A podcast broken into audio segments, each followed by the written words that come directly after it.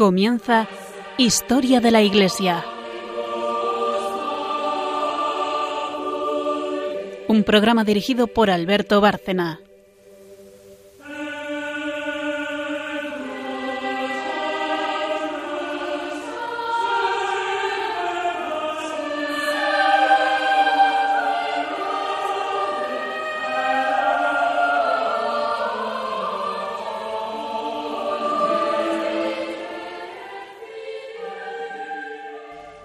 Buenas noches, oyentes de Radio María y de este programa Historia de la Iglesia.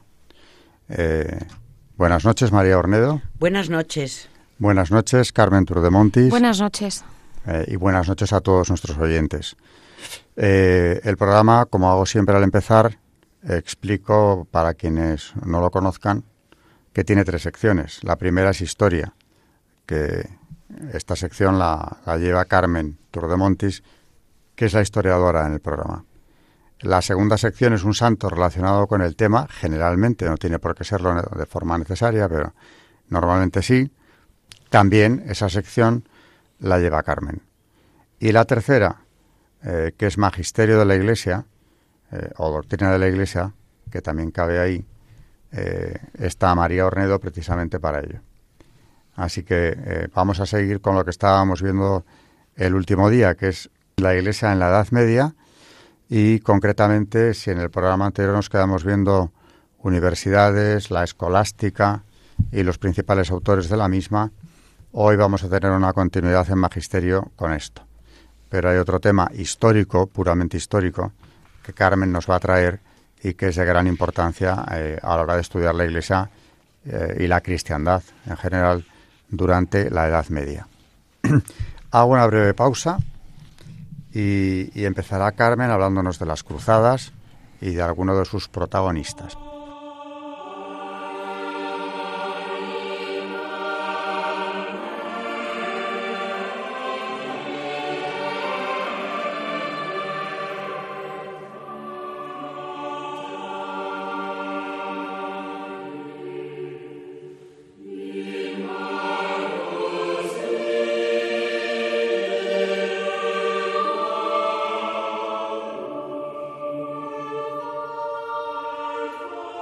Están escuchando en Radio María Historia de la Iglesia, dirigido por Alberto Bárcena.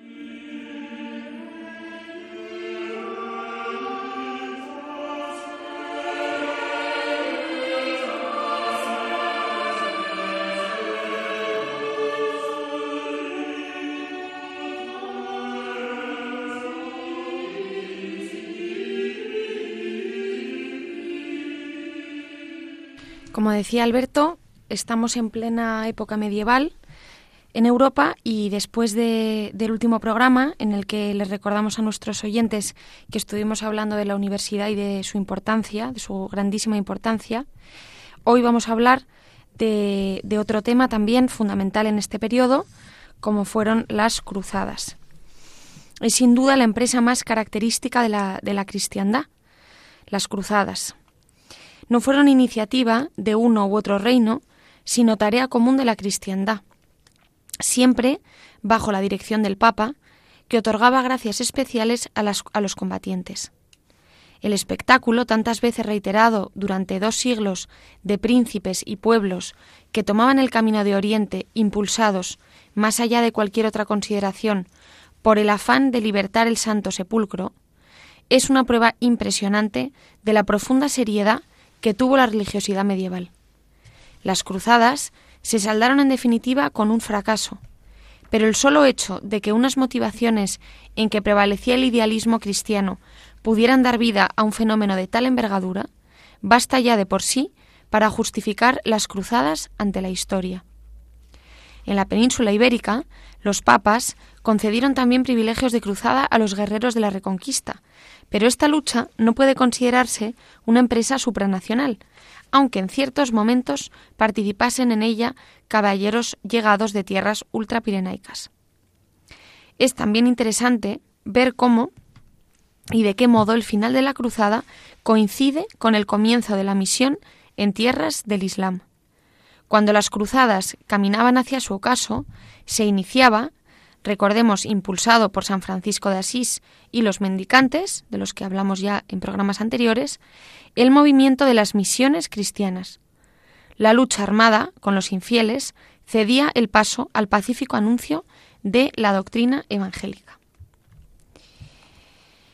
Y en este contexto vamos a hablar de un personaje muy importante, que es San Luis, que, rey de Francia. Nació en el año 1214, poco después de que Francisco de Asís fundara la Orden franciscana. Sus padres eran el monarca francés Luis VIII y Doña Blanca, tía del rey de Castilla, de Castilla y León, Fernando III el Santo. A la muerte de su padre, con solo 12 años, el joven Luis fue coronado rey de Francia, bajo la regencia de su madre. Doña Blanca de Castilla desempeña un papel fundamental en la educación del futuro santo. En una época difícil, donde excesos y violencia caracterizaban la vida en la corte, la reina se esfuerza por enseñar a su hijo, pero sobre todo procuró educarlo en los valores y en la piedad cristianos. Entre los maestros del joven, del joven Luis, se encontraban algunos frailes menores. Con el tiempo, el monarca francés acabó por ingresar en la tercera orden franciscana. Blanca se esforzó en recordar al joven rey que su tarea consistía en estar al servicio del bien y de la prosperidad de su pueblo, y que era necesario aceptar todos los sacrificios que dicho servicio implicara. Una vez alcanzada la mayoría de edad, Luis confió siempre en los consejos de su madre, tanto en cuestiones políticas como en temas de fe. Fruto de esos consejos fue su matrimonio con la princesa Margarita de Provenza, que frente a lo que solía ser habitual entre los nobles de la Edad Media, fue dichoso y afortunado. Como gobernante, Luis hizo siempre lo que creyó que era su deber, procurando que todas sus acciones fueran a favor de la justicia. Su reinado ha sido calificado de ejemplar. Tanto en política interior como en exterior, su conducta se ajustó siempre a los principios de la moral cristiana. Siempre buscó que en su reino imperasen la paz, la justicia y la armonía. Administraba justicia personalmente, a diario, atendiendo las quejas de los oprimidos y desamparados. Nombró también comisiones especiales que recorrieron el reino para informar al monarca de los programas y problemas que aquejaban a sus súbditos. San Luis se ganó así fama de bueno y justiciero, tanto en Francia como en países vecinos, donde incluso se le llamaba para intervenir como mediador cuando surgían conflictos. El rey Luis fue también exquisito en sus relaciones con el Papa y con la Iglesia. Le tocó, sin embargo, vivir una época difícil, en la que las relaciones entre el emperador alemán y el papado eran tensas, y se empezaba a cuestionar la autoridad del pontífice. En este conflicto, el rey eh, asumió el papel de mediador, defendiendo los momentos más difíciles a la Iglesia. Dentro de su reino, San Luis protegió a las iglesias y a sus sacerdotes. Intervino contra abusos, y se esforzó por erradicar la herejía en sus dominios. Favoreció también la implantación en Francia de las órdenes de los dominicos y de los franciscanos. Combinó su tarea de gobierno con una vida de piedad y devoción. Una buena parte de la jornada la empleaba en la oración comunitaria y personal. También asistía a misa diario y recibía con frecuencia los sacramentos. Escuchaba también con frecuencia las predicaciones de sacerdotes y religiosos y su vida recordaba la que se proponía como ideal a los monjes de su época. Además, costeaba los gastos de la comida diaria de 200 pobres, y los sábados el monarca iba a visitarlos, e incluso a algunos les lavaba los pies. Casi a diario el rey invitaba a su mesa a algunos pobres, a quienes en ciertas ocasiones servía. Cuidó extraordinariamente la educación de sus once hijos, a quien trató de darles los mejores consejos y vivir los mismos valores pero no se conformó con llevar la vida que hemos descrito hasta ahora, porque siguiendo el ideal de caballero cristiano de su época, quiso dar testimonio de su fe, tomando parte en las cruzadas. Por aquellos años había decaído mucho el espíritu religioso que había puesto en marcha estas expediciones para liberar Tierra Santa. Sin embargo, volvió a darle nuevo vigor, al darles su sentido primitivo de la cruz y del sacrificio. En 1244, el Papa Inocencio IV volvió a solicitar a los reyes de la cristiandad la, la liberación de la ciudad de Jerusalén. Pese a la opinión contraria de sus consejeros, el rey Luis, que pensaba que no amaba lo suficiente a Cristo crucificado y que no había sufrido bastante por él, decidió acudir con sus tropas a la llamada del Papa. Tras algunos éxitos iniciales, el ejército francés, diezmado por una epidemia, acabó por ser derrotado por los musulmanes. El propio San Luis y sus principales caballeros cayeron prisioneros del sultán de Egipto. La serenidad y la resignación con la que el rey francés aceptó su cautiverio fue motivo de admiración incluso entre sus enemigos. Cuando recobró su libertad, Luis pudo visitar los santos lugares antes de regresar a Francia. Sin embargo, San Luis no fue capaz de olvidar la situación crítica que vivían los cristianos de Tierra Santa y la idea de liberar Jerusalén. En 1267 y con más de 50 años, el rey y su ejército marcharon hacia Túnez, donde el sultán parecía dispuesto a acoger la fe cristiana. Sin embargo, todo resultó ser un engaño, y los cruzados tuvieron que hacer frente a los ataques musulmanes. Pero el mayor enemigo fue la epidemia que se propagó entre las tropas francesas como consecuencia del excesivo calor. A consecuencia de esta enfermedad moría San Luis en tierras tunecinas en 1270, sin haber logrado cumplir su objetivo de liberar los santos lugares. Pese a sus fracasos en el ámbito de lo político y su empeño por empresas que resultaron fallidas y que acabaron por costarle la vida, San Luis gozó de una gran popularidad dentro y fuera de su país. Al mismo tiempo, su figura se convirtió en la encarnación del modelo ideal de monarca cristiano. Siglos más tarde, incluso un autor crítico frente a la Iglesia como Voltaire, uno de los padres del movimiento de la Ilustración, escribía de San Luis que no es posible que ningún hombre haya llevado más lejos la virtud. Hoy en día pueden resultarnos chocantes para un cristiano muchas de las actitudes y de los hechos de San Luis, en especial su uso de la violencia. Sin embargo, no debemos olvidar que él era hijo de su tiempo e intentó llevar a cabo lo mejor posible las tareas que se esperaban de un caballero cristiano de su época. Su incesante búsqueda de la justicia y la manera en la que intentó hacer compatibles los deberes del político y del gobernante con la vida cristiana siguen haciendo de él un modelo para los laicos católicos en general y los franciscanos en particular. Y bueno, mm, creo que merece la pena para nuestros oyentes leer eh, el del testamento espiritual que, dejó a su hijo. Eh, vamos a leer un fragmento. Dice, Hijo amadísimo, lo primero que quiero enseñarte es que ames al Señor, tu Dios, con todo tu corazón y con todas tus fuerzas, sin ello no hay salvación posible. Hijo, debes guardarte de todo aquello que sabes que desagrada a Dios, esto es, de todo pecado mortal. Además, si el Señor te permite que te aflija alguna tribulación, debes soportarla generosamente y con acción de gracias, pensando que es para tu bien y que es posible que la hayas merecido. Y si el Señor te concede prosperidad, debes darle gracias con humildad y vigilar que no sea en detrimento tuyo por vanagloria o por cualquier otro motivo, porque los dones de Dios no han de ser causa de que le ofendas. Asiste de buena gana y con devoción al culto divino. Mientras estés en el templo, guarda recogida la mirada y no hables sin necesidad, sino ruega devotamente al Señor con oración vocal o mental. Ten piedad para con los pobres, desgraciados y afligidos, y ayúdalos y consuélalos según tus posibilidades. Da gracias a Dios por tus beneficios, y así te harás digno de recibir otros mayores. Obra con toda rectitud y justicia, sin desviarte a la derecha ni a la izquierda. Ponte siempre más del lado del pobre que del rico, hasta que averigües de qué, de qué lado está la razón.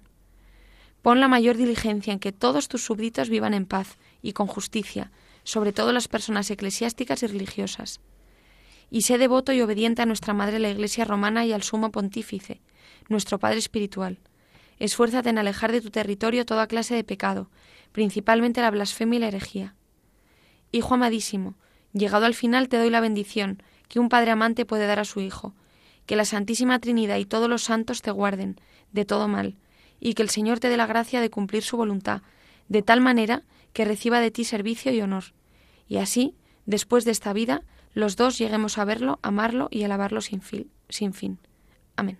Muy oportunamente Carmen nos ha traído el ejemplo de un gran cruzado, ya que, como nos ha contado ella, tomó parte en las dos últimas cruzadas, es más, muere en la última, y el balance efectivamente no es de éxito, puesto que todo lo que los cruzados lograron conquistar en, el próximo Oriente se perdió después. Ahora bien, si hacemos un balance espiritual, ¿cuántas almas se salvaron gracias a las cruzadas?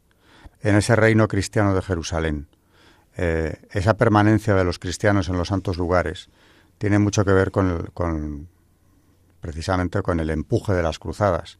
Sin eso, evidentemente, el imperio, el imperio otomano hubiera terminado con, con la presencia de órdenes religiosas eh, cristianas allí. Y por otro lado, eh, desde un punto de vista espiritual, pero también eh, geopolítico, de no haber habido cruzadas, con todo ese enorme esfuerzo europeo que se hizo, de toda la cristiandad, el avance del Islam sobre Europa, que no cesó hasta el siglo XVII, hubiera sido mucho más, mucho más potente, mucho más invasivo, que si no, eh, hubieran, si no hubieran tenido que hacer frente a estas expediciones que venían de toda la cristiandad europea. O sea que hacer un balance precipitado de las cruzadas es injusto. Y por otro lado, ahora que lo que se lleva es ponernos como ejemplo de brutalidad, salvajismo e injusticia a los cruzados de Tierra Santa, recordar algo que ya he comentado en este programa. Esos santos lugares fueron arrebatados por el Islam al imperio cristiano, bizantino concretamente. Eh, la primera cruzada también tiene lugar porque el emperador bizantino pide auxilio a la Europa occidental, a la cristiandad. Y acabamos con este ejemplo que oportunamente Carmen ha traído de un rey santo eh, que acaba dando su vida precisamente por la expansión del Evangelio en los territorios de Oriente que habían sido, como digo, cristianos. Es más, núcleo de la primera cristiandad. En este programa hemos hablado muchísimo eh, de esa iglesia oriental, los padres del desierto, los concilios ecuménicos celebrados allí. Bueno, pues todo eso al final se va a perder en manos del Islam. Pero el esfuerzo de, los cruzados no fue en balde. Y las órdenes de Oriente eh, llevaron a cabo una labor importantísima en la protección de las peregrinaciones que seguían yendo allí con gran peligro de sus vidas en aquellos momentos. Hablo de San Juan de Jerusalén, luego Malta, el Santo Sepulcro, templarios, etcétera. Bueno, pues eh, otra pausa y en relación eh, precisamente con esto y muy directamente con San Luis, Carmen nos trae hoy un santo que fue primo hermano de este y que es otro ejemplo de cruzado, solo que este que nos va a contar hoy o, cuya biografía trae es un cruzado español de esa otra cruzada a la que los papas también concedieron privilegios como a los caballeros que iban a, los santos lugares. Y me estoy refiriendo, por supuesto, a la reconquista española. Una pausa y vamos con esto.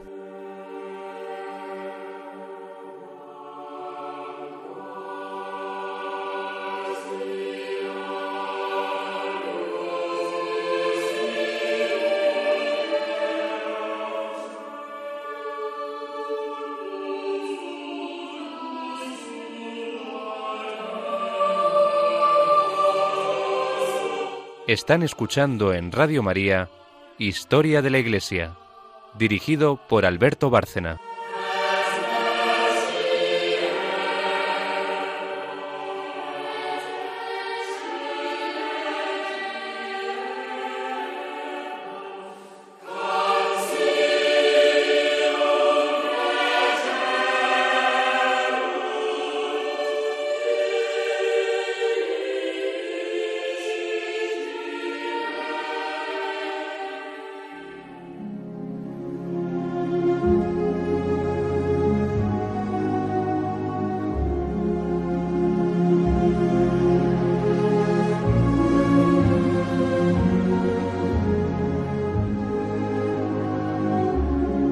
Santos en la historia de la Iglesia.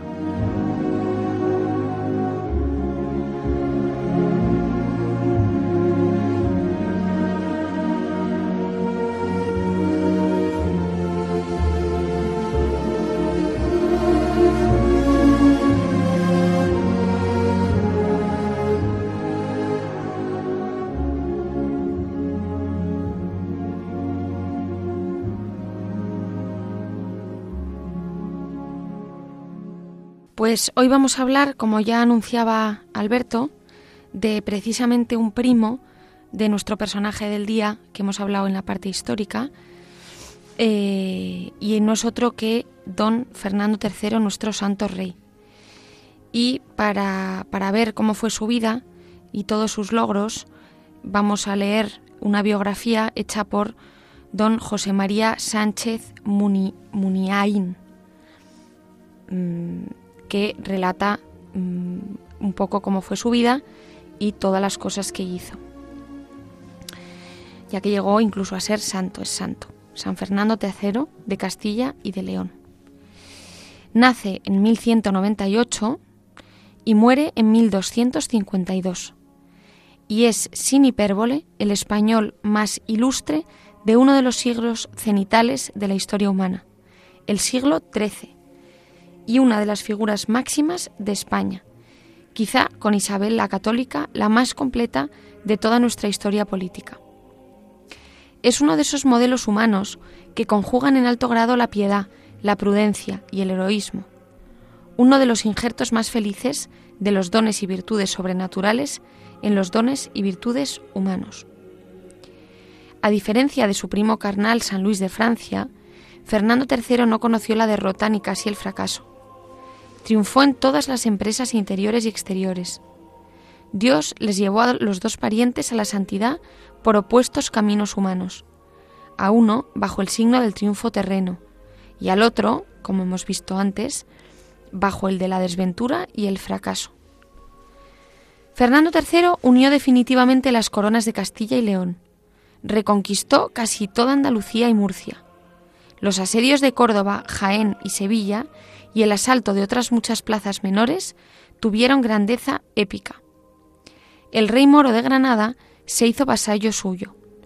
Una primera expedición castellana entró en África y nuestro rey murió cuando planeaba el paso definitivo del estrecho. Emprendió la construcción de nuestras mejores catedrales, Burgos y Toledo y quizá León, que empezó también en su reinado. Apaciguó sus estados y administró justicia ejemplar en ellos. Fue tolerante con los judíos y riguroso con los apóstatas y falsos conversos. Impulsó la ciencia y consolidó las naciones las nacientes universidades.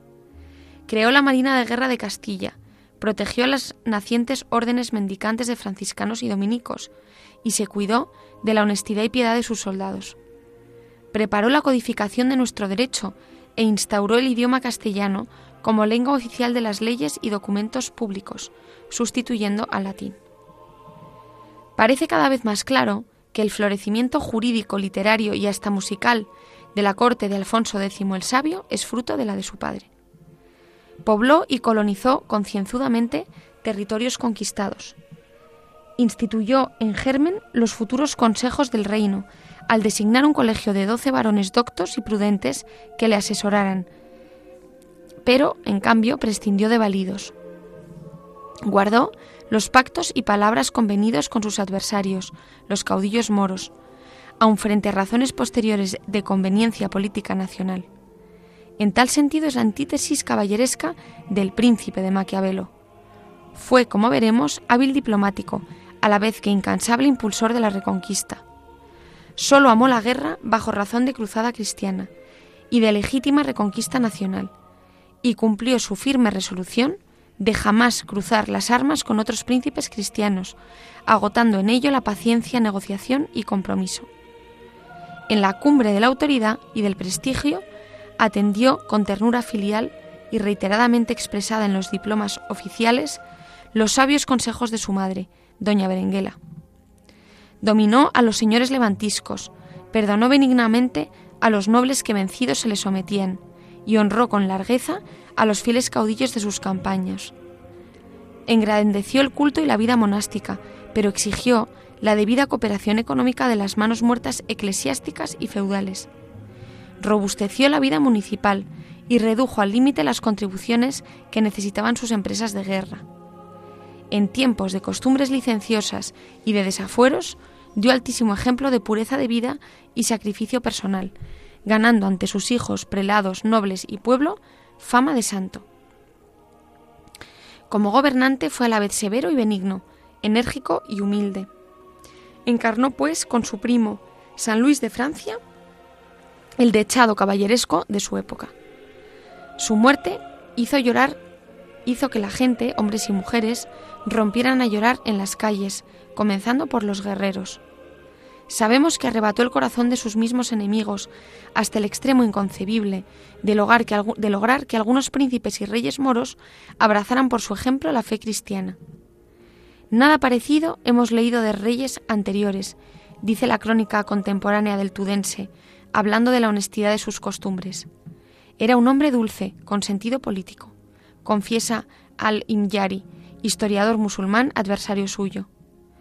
A sus exequias asistió el rey moro de Granada, con cien nobles que portaban antorchas encendidas. Su nieto, don Juan Manuel, le designaba como el santo et bienaventurado rey don Fernando. Más que el consorcio de un rey y de un santo en una misma persona, persona Fernando III fue un santo rey, es decir, un seglar, un hombre de su siglo, que alcanzó la santidad santificando su oficio. Fue mortificado y penitente como todos los santos, pero su gran proceso de santidad lo está escribiendo, al margen de toda finalidad de panegírico, la más fría crítica histórica. Es el relato documental, en crónicas y datos sueltos de diplomas, de una vida tan entregada al servicio de su pueblo por amor de Dios y con tal diligencia, constancia y sacrificio que pasma. San Fernando roba por ello el alma de todos los historiadores, desde sus contemporáneos inmediatos hasta los actuales. Físicamente murió a causa de las largas penalidades que hubo de imponerse para dirigir al frente de todo su reino, una tarea que mirada en conjunto sobrecoge.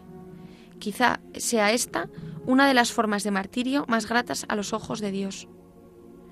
Vemos, pues, alcanzar la santidad un hombre que se casó dos veces, que tuvo trece hijos, que además de ferro conquistador y justiciero, era deportista, cortesano, gentil, trovador y músico.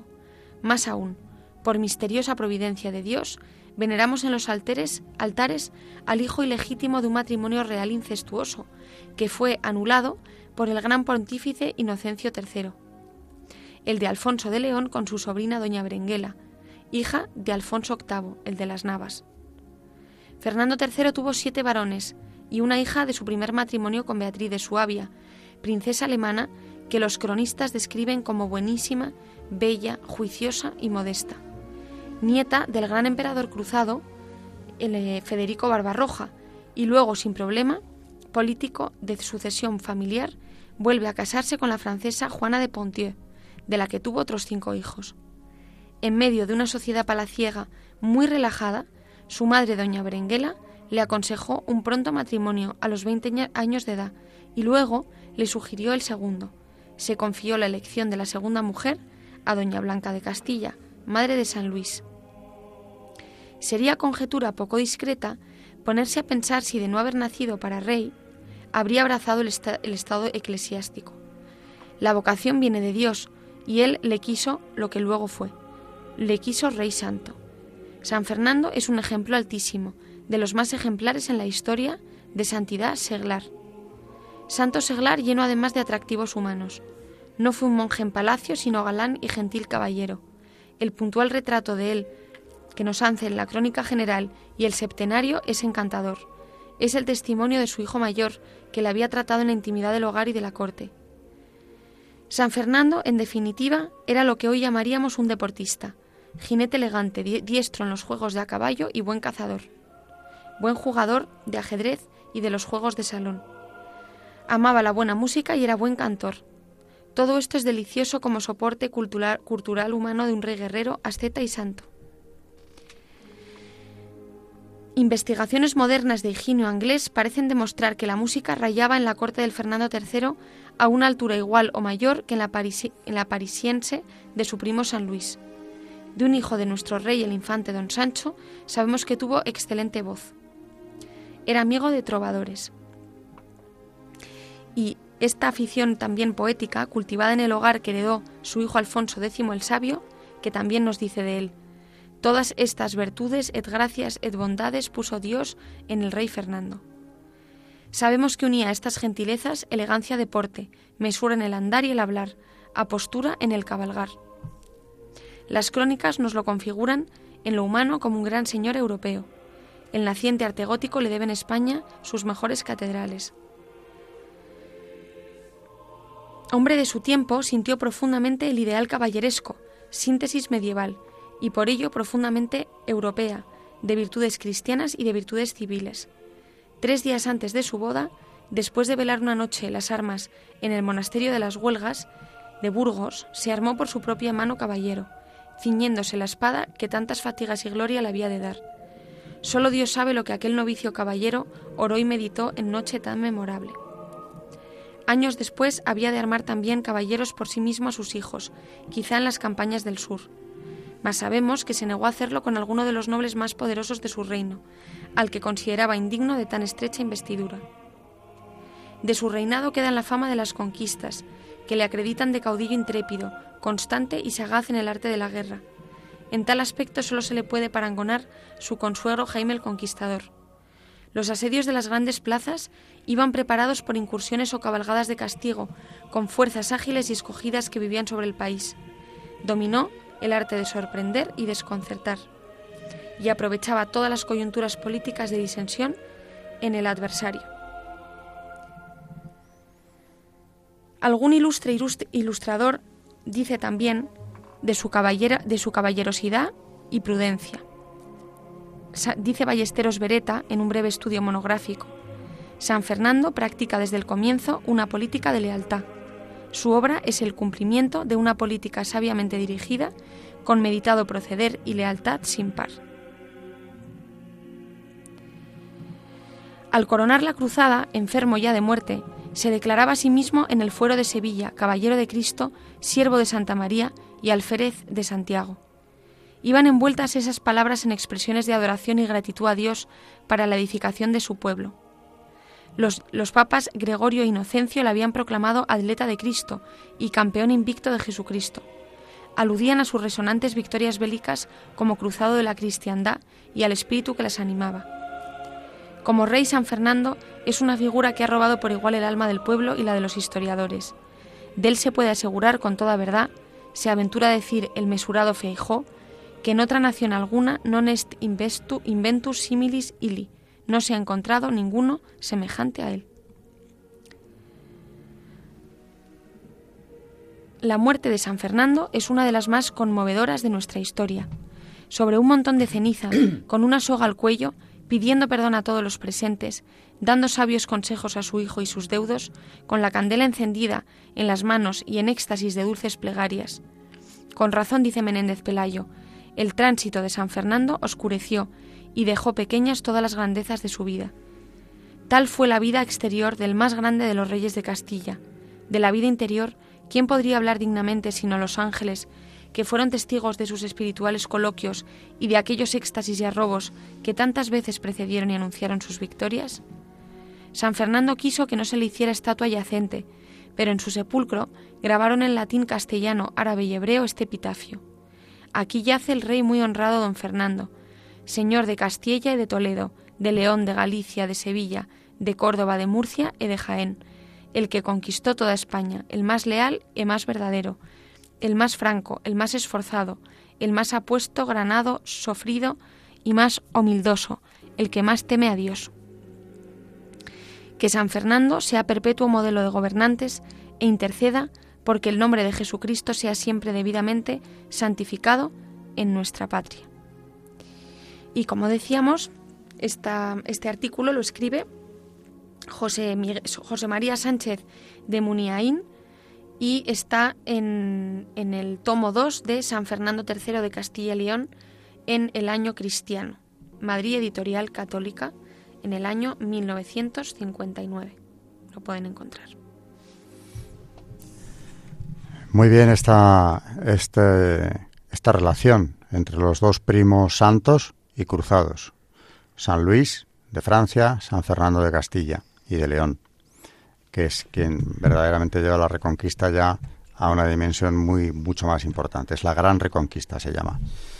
Eh, por otro lado, claro, cabe pensar cuál era el ambiente que imperaba en casa de Alfonso VIII de Castilla cuando dos de sus hijas, Berenguela y Blanca son madres de estos dos reyes santos, primos hermanos entre sí, y que tienen una repercusión enorme en la historia de Europa, que entonces, no sin razón, eh, se conocía como la cristiandad.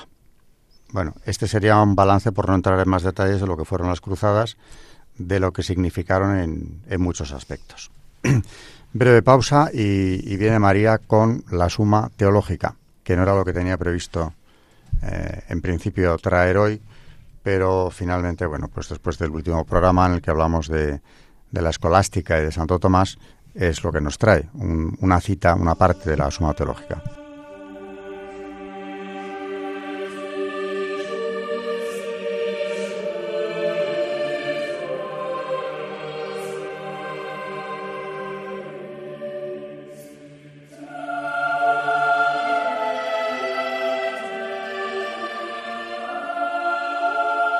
Están escuchando en Radio María Historia de la Iglesia, dirigido por Alberto Bárcena.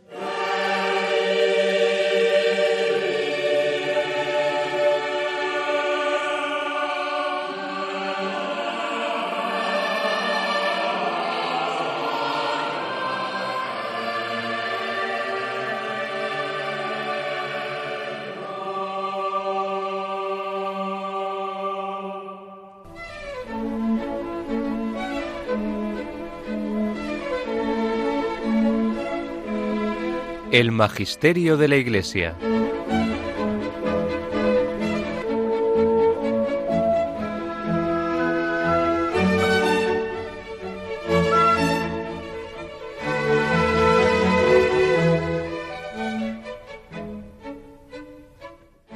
Como dice Alberto, vamos a, a ver una parte de la suma teológica de Santo Tomás de Aquino referente al Tratado de la Eucaristía y dentro del mismo eh, lo que dice sobre la transubstanciación. En la cuestión anterior se estudió la materia del sacramento de la Eucaristía. Quedó establecido que es el pan de trigo y el vino de uvas.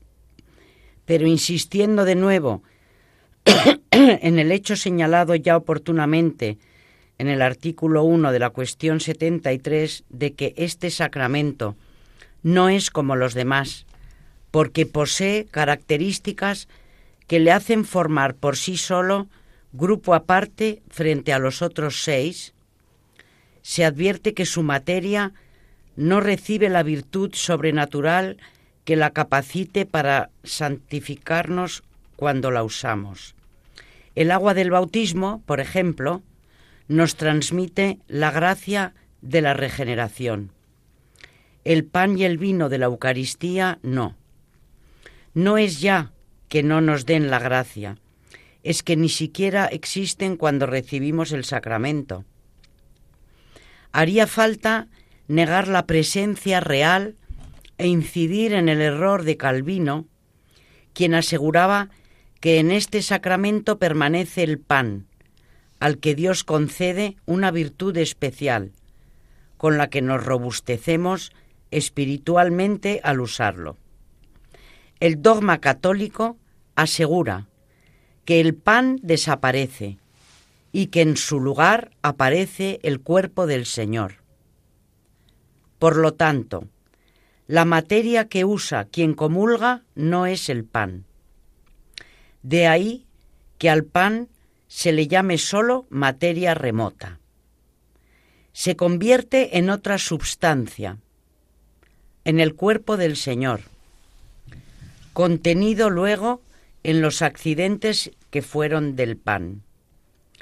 A estos accidentes se les llama materia próxima. Estos sí se toman cuando se toma la Eucaristía, y en ellos se toma a Cristo, pues en ellos está, como está encerrada en el agua, la gracia que nos regenera. Si antes de la consagración había pan y después no lo hay, ha habido una sustitución o un cambio. Esta sustitución o este cambio se estudian en la cuestión presente. Ninguno de los dos nombres es exacto. La expresión exacta es conversión total o transubstanciación. Todo cuanto constituía la substancia del pan se ha convertido en todo cuanto constituye la substancia del cuerpo de Cristo. El estudio de la transubstanciación se inicia afirmando que bajo las especies del pan hay otra cosa que no es pan. Está el cuerpo del Señor. Es la afirmación del misterio de la presencia real. Sin esta presencia es inútil hablar de una conversión que no habrá existido. Ella, en cambio, plantea enseguida el problema de su aparición y de la desaparición de la materia anterior. Problema que se resuelve apelando a la conversión total. La presencia real se estudia en el artículo 1, la conversión total en los artículos del 2 al 7. El 8 está dedicado a lo que pudiéramos llamar aspecto lógico o mejor gramatical del misterio. Que Cristo esté real y verdaderamente presente bajo las especies conseguidas, consagradas, perdón, es un hecho que no se puede apreciar con los sentidos ni con el entendimiento. Ni se ve ni se demuestra. Solamente se cree, porque Dios lo dice. Así empieza Santo Tomás su exposición. Y consecuente con este criterio que acaba de establecer, pasa a probarlo aduciendo la autoridad del Evangelio de San Lucas, cuando el Señor dijo, Esto es mi cuerpo, que se entregará por vosotros. No utilizaba otro género literario que el directo. No hablaba en sentido figurado. La Iglesia, intérprete de la revelación, así lo dijo cuando condenó la herejía de Berengario de Tours. Pero, aunque el entendimiento no pueda probar por sí solo la presencia de Cristo en la Eucaristía, puede apreciar la conveniencia de que así sea. Tres son las conveniencias que expone Santo Tomás. Primera, porque la ley nueva es más perfecta que la antigua. Los sacrificios de la antigua contenían a Cristo en figura. Convenía, pues, que el de la nueva lo tuviera en realidad. Segunda, porque Cristo vino al mundo por amor y caridad. El amor lleva a la convivencia y a la presencia. Mientras vivió en el mundo, no había problema. Este se presentaba a la hora de la separación. Sí, a pesar de marcharse, se podía quedar. Convenía a su gran amor hacerlo y lo hizo. Tercera, para probar al máximo la fe y por lo tanto la sumisión y la fidelidad de sus discípulos. Creían ya en la divinidad que no veían. Convenía que creyeran también en la humanidad cuando no la vieran. Con esto se termina la exposición que el angélico hace del misterio de la presencia real.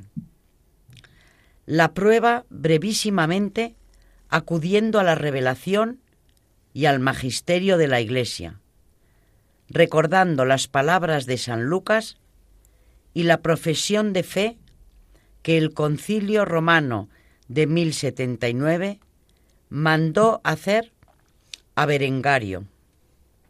A estas pruebas, las únicas decisivas, añade las conveniencias que acabamos de recordar. Si Cristo está presente donde estaba el pan, el pan ha desaparecido. La desaparición se efectúa por la transubstanciación o por la conversión total. El concilio de Trento la define como una conversión admirable y singular de toda la substancia del pan en el cuerpo y de toda la substancia del vino en la sangre, quedando solamente las especies.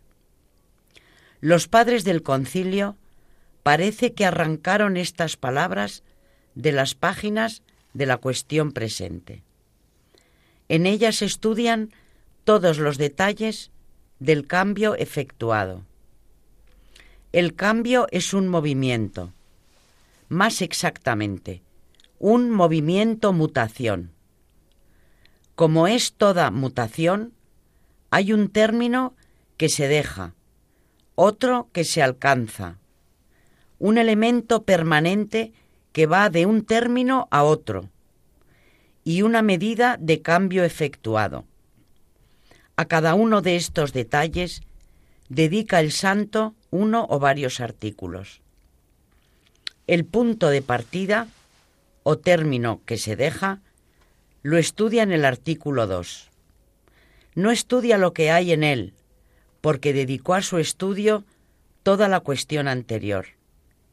En él hay pan y vino. Lo que pregunta es si después de la consagración permanece en este término la substancia que había antes. Naturalmente, la respuesta es negativa. Si permaneciera el pan, no estaría el cuerpo del Señor. No sería exacta la fórmula esto es mi cuerpo. Y sería la Iglesia idólatra al adorar el pan con adoración de la tría. Explica detalladamente y prueba por qué, si está el pan, no está el cuerpo, ya que la presencia de éste no se puede explicar más que por traslado local o por conversión del pan en él. Probado abundantemente que no se hace presente Cristo por traslado local, no queda otra salida más que la de la conversión y si el pan se convierte, no permanece. Luego pasa a estudiar el punto de llegada o el término que se alcanza en la conversión y lo estudia en los artículos 3 y 4. En el artículo 3 prueba con muchas razones, como el lector podrá ver, que la mutación del pan no termina en la nada ni en la materia elemental, sino en el cuerpo del Señor. Tal es la conclusión a la que llega el artículo 4. Explica cómo esto sucede, recordando que en las conversiones naturales los cambios son sólo parciales. Es sólo la forma la que cambia. La forma accidental si las conversiones son accidentales, o la substancial si son substanciales, como la generación y la corrupción. Para hacerlas basta poseer un poder limitado.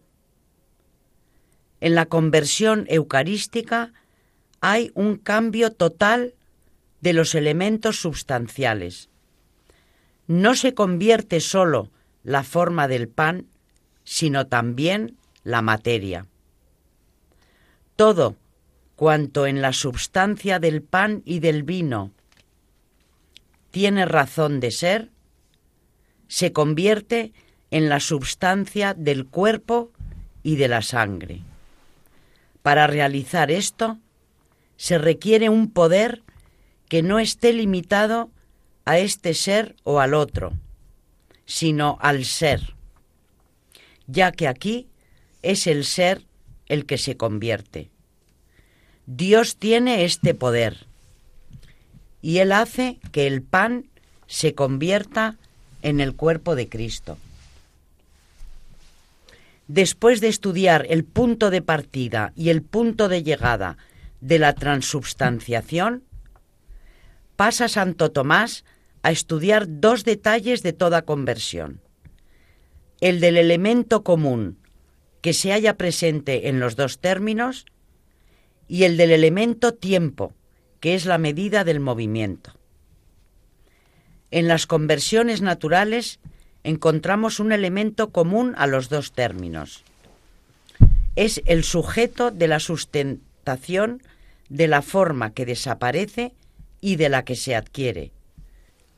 Porque hemos de recordar que estas conversiones son formales solo y no totales. Cambia la forma, la accidental como el color, o la substancial como sucede en la generación y en la corrupción. El sujeto o la materia que sustenta las formas es la misma en el punto de partida y en el de llegada. En cambio, en la conversión eucarística, por ser total, no hay sujeto común. Toda la substancia del punto de partida, o lo que es lo mismo, la materia y la forma del pan, se convierte en la substancia del punto de llegada, en el cuerpo de Cristo.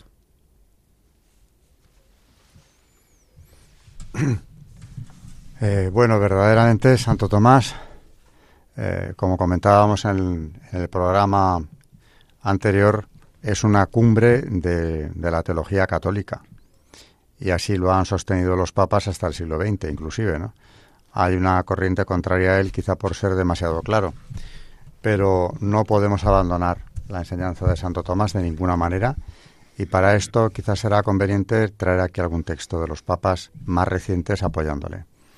Eh, yo creo que lo que nos ha traído María hoy, hablando de la transustanciación, que es un misterio no fácil de explicar, es eh, un ejemplo clarísimo de a qué altura llegó eh, el aquinate, como se le llama también a Santo Tomás de Aquino.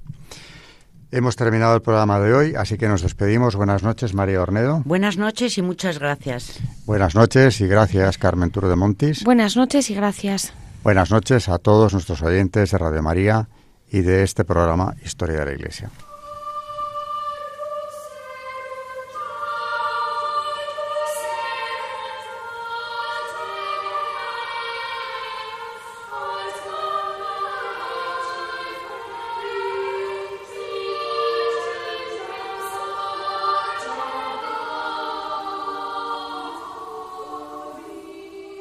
Han escuchado Historia de la Iglesia, un espacio dirigido por Alberto Bárcena.